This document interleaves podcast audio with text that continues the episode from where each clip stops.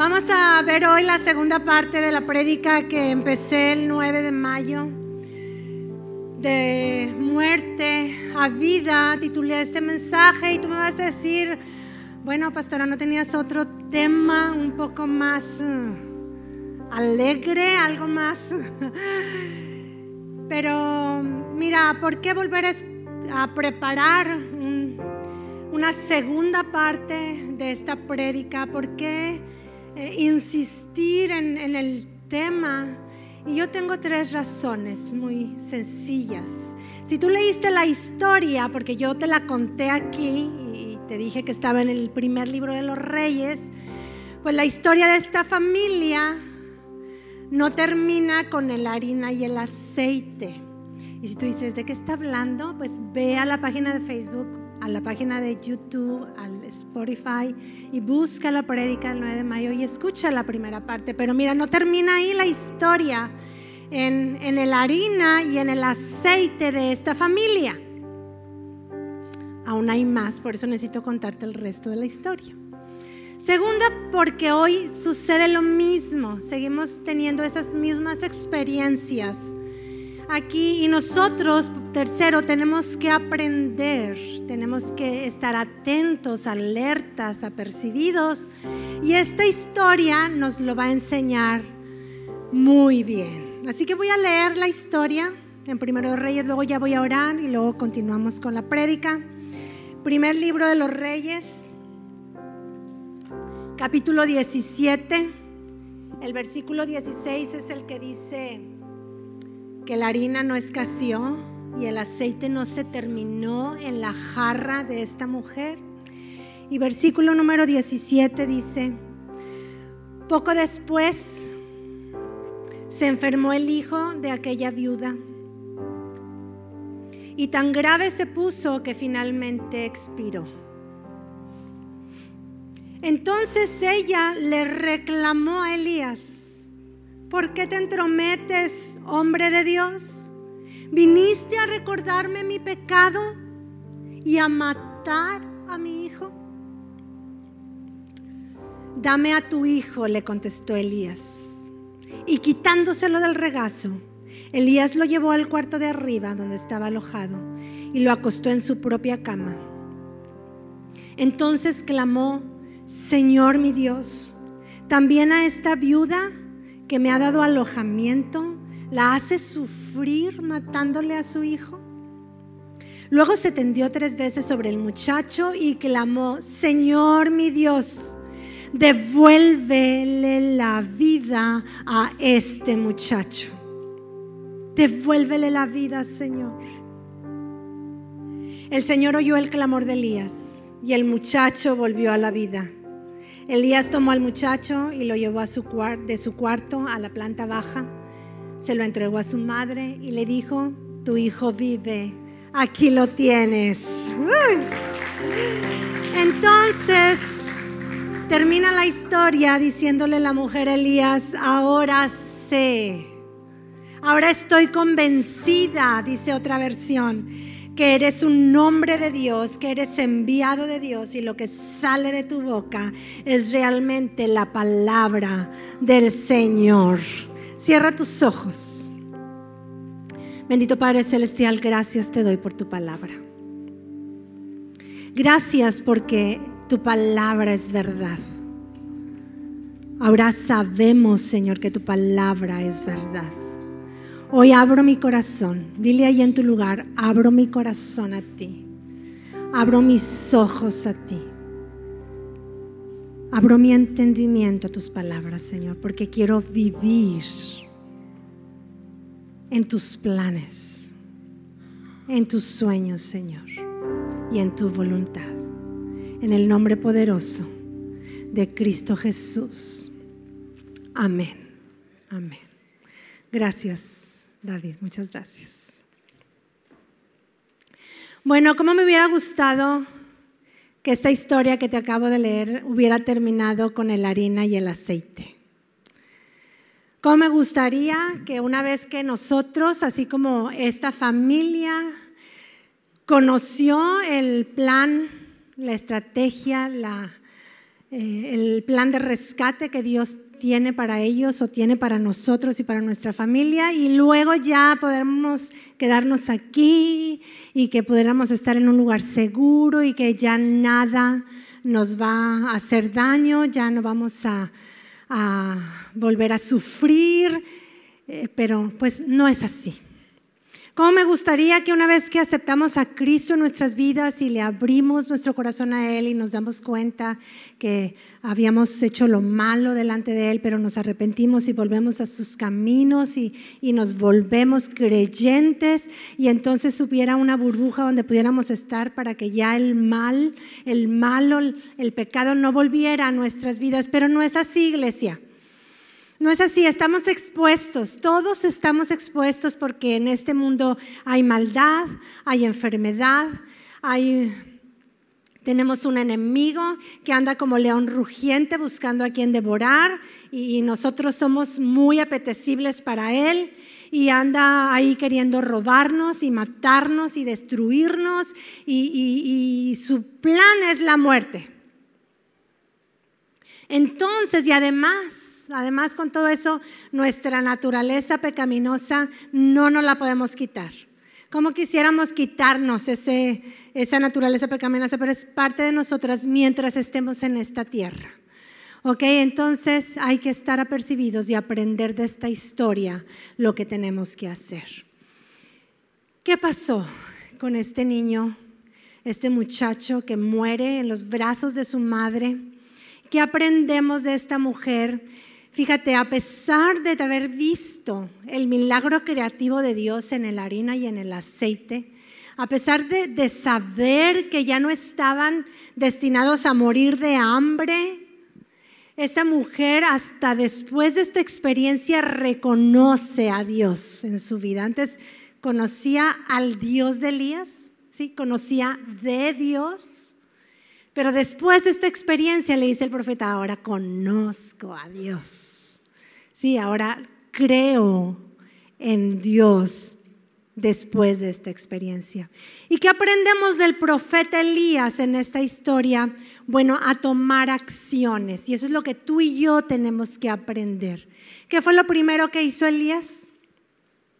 Fue y le arrebató a esta mujer al niño muerto y quiero que te imagines un poco la fe del profeta, la fe de Elías, porque no cargó a ese niño para llevarlo al funeral. No cargó a este niño para llevarlo a enterrar al sepulcro. Él cargó al niño con una convicción en su corazón y lo subió a su habitación a su lugar privado, lo acostó en su cama. Ahí el profeta necesitaba estar a solas con Dios. Lo tercero que hace el profeta es hablarle a Dios, orar a Dios. Y vamos a ver estas dos cosas distintas que hace el profeta. Primero habla con Dios y le dice, Dios, ¿qué onda? ¿Qué pasó? ¿Por qué le quitas este hijo a esta mujer? Pero lo segundo, la segunda expresión que usa el profeta en esta oración es clamar para que sucediera el milagro que necesitaban en ese momento. Señor, devuélvele la vida al muchacho. Devuélvele la vida al muchacho. Dice que lo hizo tres veces.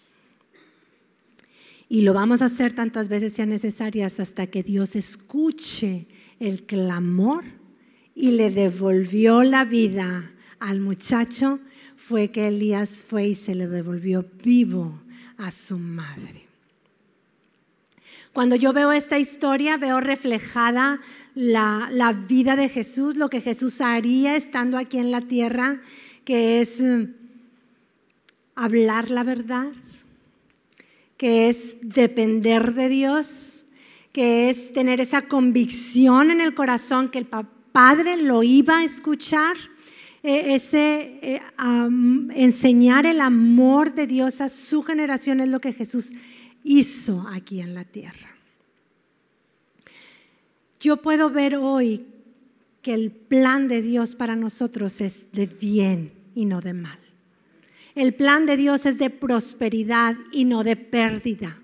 El plan de Dios hoy para nosotros en Cristo Jesús es de salud y no de enfermedad.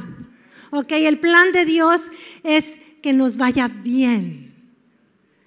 Y hoy yo quiero compartirte que tú y yo tenemos que aprender a enfrentar nuestras situaciones difíciles. Porque mira, yo hoy voy a hablarte de muerte, pero no me voy a referir a la muerte física.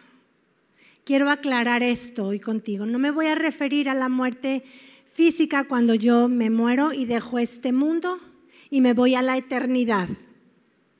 Con Cristo, si lo recibí en mi corazón, si está conmigo, si soy eh, su hija, no me estoy refiriendo a esa muerte, ¿ok? Me voy a referir a la muerte en vida.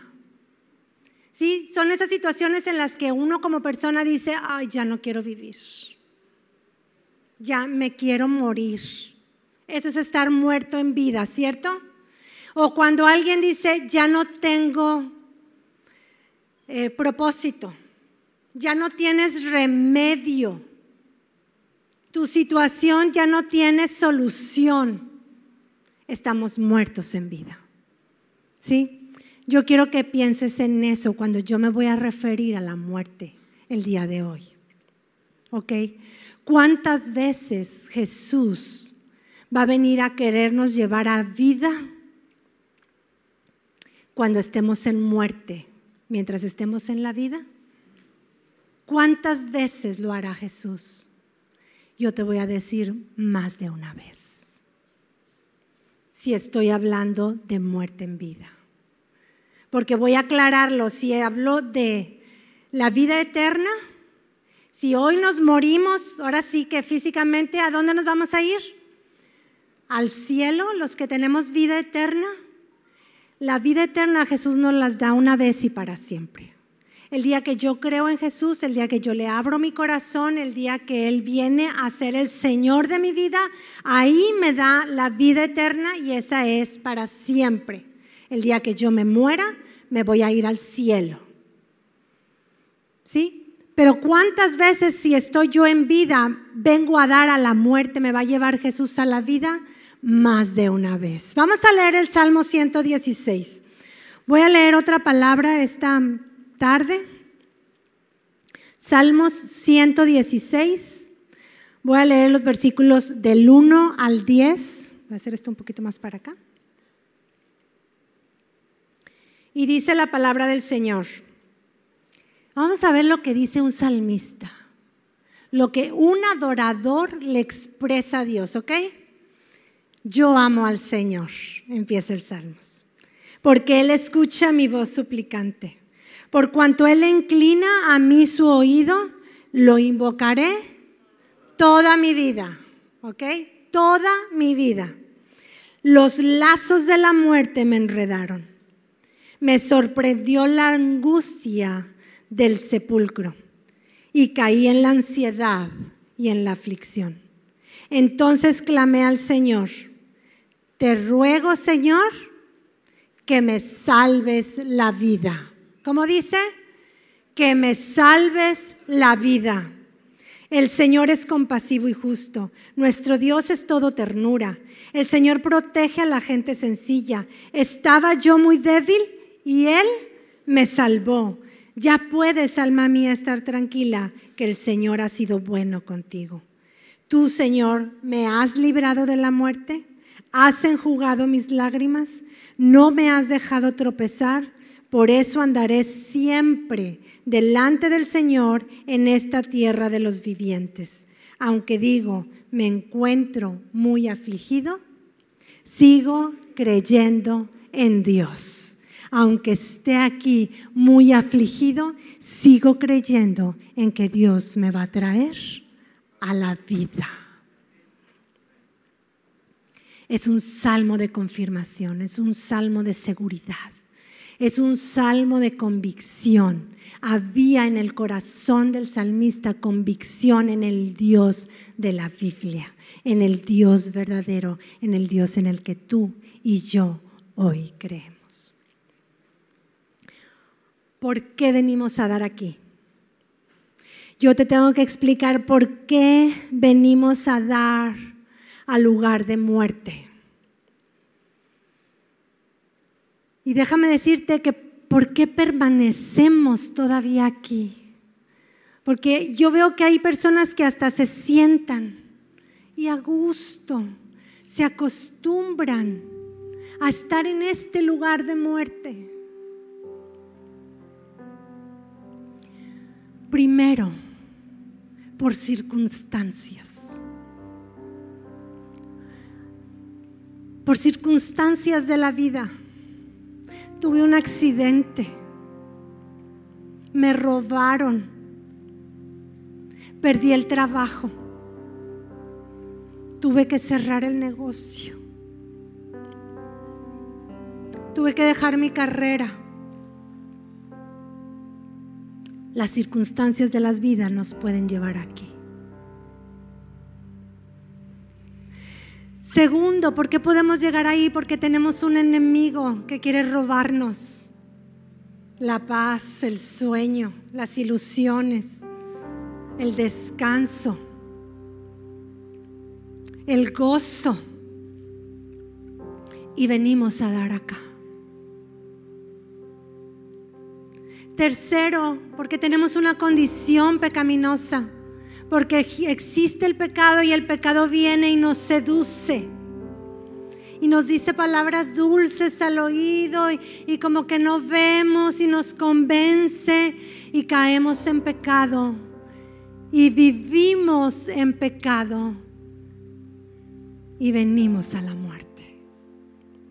Dice la escritura en Efesios 2.1 que Jesús nos da vida, vino a darnos vida juntamente con Él.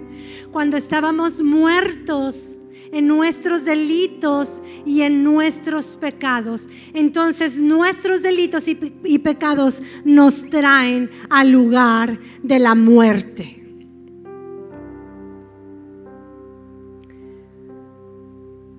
Pero tú y yo no podemos permanecer aquí no podemos sentarnos aquí a gusto, pues a pasar la vida, ¿qué importa?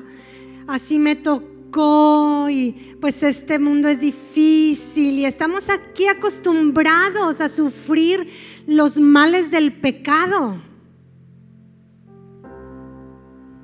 No podemos permanecer aquí si allá hay una vida, si Jesús nos está llamando a la vida si Jesús murió en una cruz del Calvario, ¿cómo puedo yo seguir en la muerte? Mira, Jesús ya murió en la cruz. Jesús ya venció al pecado. Jesús ya derrotó al enemigo. Jesús ya estuvo tres días en el sepulcro. Tres días estuvo ahí en la oscuridad haciendo su trabajo para vencer a la muerte. Y Jesús ya, se ya resucitó. Se levantó de la muerte. Sabes que yo me lo imagino ahí, eh, bueno, el cuerpo de Jesús estaba en la tumba pero Jesús dice la escritura que bajó al lugar de muerte y me la imagino a la muerte queriendo agarrar a Jesús, así como que para amarrarlo y ponerle cadenas, pero la escritura dice que no lo pudo contener. Y Jesús se levantó de la muerte y la venció para darnos vida. Entonces tú y yo no podemos quedarnos en el lugar de la muerte. Jesús ya hizo su trabajo. Jesús ya hizo la obra por ti, por mí. Jesús ya dejó la tumba vacía, vacía. No debe de haber nada en esa tumba. Dice que, el, el mal fue devorado. Cuando Jesús resucitó y le pregunta, ¿dónde está, oh muerte, tu victoria? ¿Dónde está, oh muerte, tu aguijón? Ya no puede con nosotros porque tenemos un camino hacia la vida mientras, mientras estemos en esta tierra.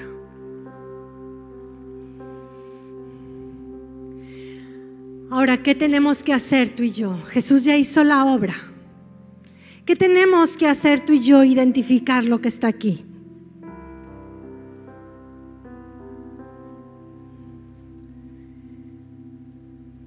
De tu vida que está muerto.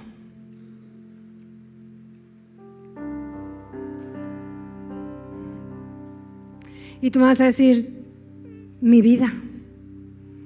Si toda tu vida está aquí, aquí estás. Está bien. Bueno, ahorita lo vamos a solucionar. Sueños. ¿Se frustraron tus sueños? ¿Alguien te los robó? ¿Alguien te dijo, ay, qué ilusa? ¿Cómo puedes creer en eso todavía?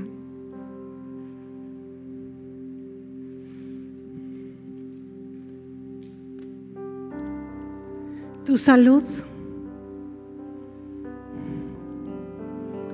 ¿Se está muriendo tu salud?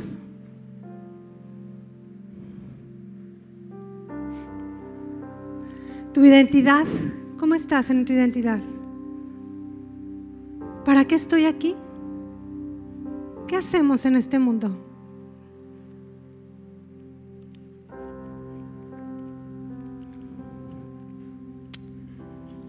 el trabajo, me despidieron, quebró el negocio, tus hijos.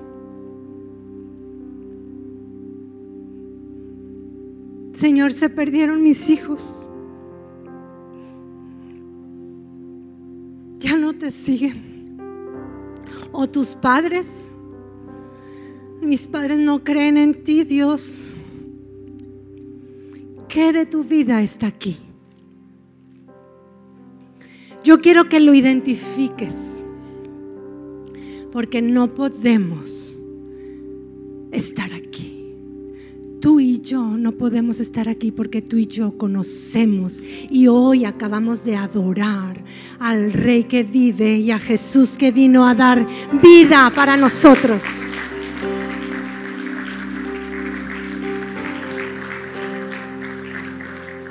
tu matrimonio, alguien te dijo ya, se acabó.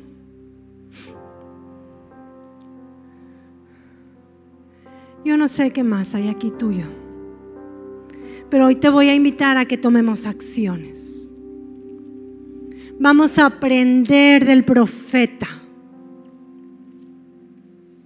Y lo primero que vamos a hacer es venirle a arrebatar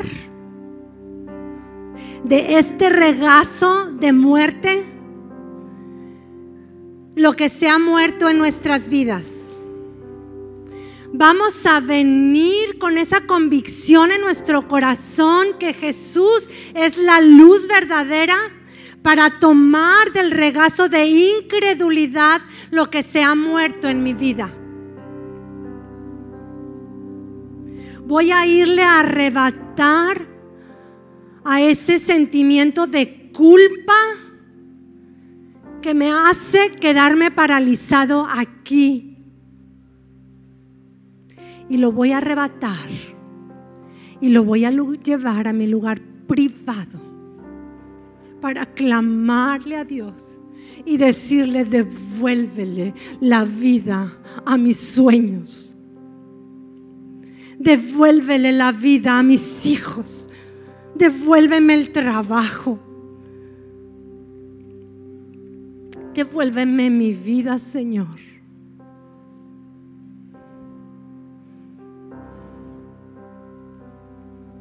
Pero tenemos que írselos a arrebatar. Y entonces yo voy a hacer esto. Le voy a decir, no te quedas con esto, es mío. Es mío, me pertenece. Y voy a llevarlo a mi lugar secreto a pedirle a Dios que le devuelva la vida. Pero tú y yo tenemos que ser valientes como el profeta. Tenemos que tener esa convicción en nuestro corazón. Y hoy quiero que tú conozcas al Dios en quien creemos. Dice la escritura en Romanos capítulo 4 y va a aparecer el versículo en la pantalla. La segunda parte de ese versículo dice, y Abraham creyó en el Dios, en el Dios que da vida a los muertos. Ese es nuestro Dios, le da vida a los muertos y llama a las cosas que no son como si ya existieran. Ese es nuestro Dios. Tu Dios y mi Dios devuelve la vida a lo que está muerto. Y habla palabras para que las cosas existan. Dios dijo, sea la luz. Y fue la luz. Y Jesús es la luz verdadera. Así que tú y yo no podemos estar en un lugar de oscuridad y de muerte. Vamos a ir hacia la vida. Se trata de dos cosas, iglesia. Se trata de la convicción en el corazón, de que nuestro Dios es un Dios que nos devuelve a la vida. Y se trata de palabras, de lo que hablamos de lo que clamamos a Él. Señor, devuélveme a la vida.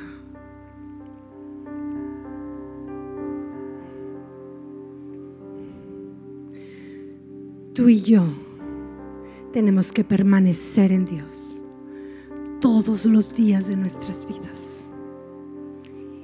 Ir a arrebatar lo que nos quieren robar tomarlo en nuestro lugar secreto, orar y clamar con fe, declarar la palabra y esperar que Dios nos devuelva la vida.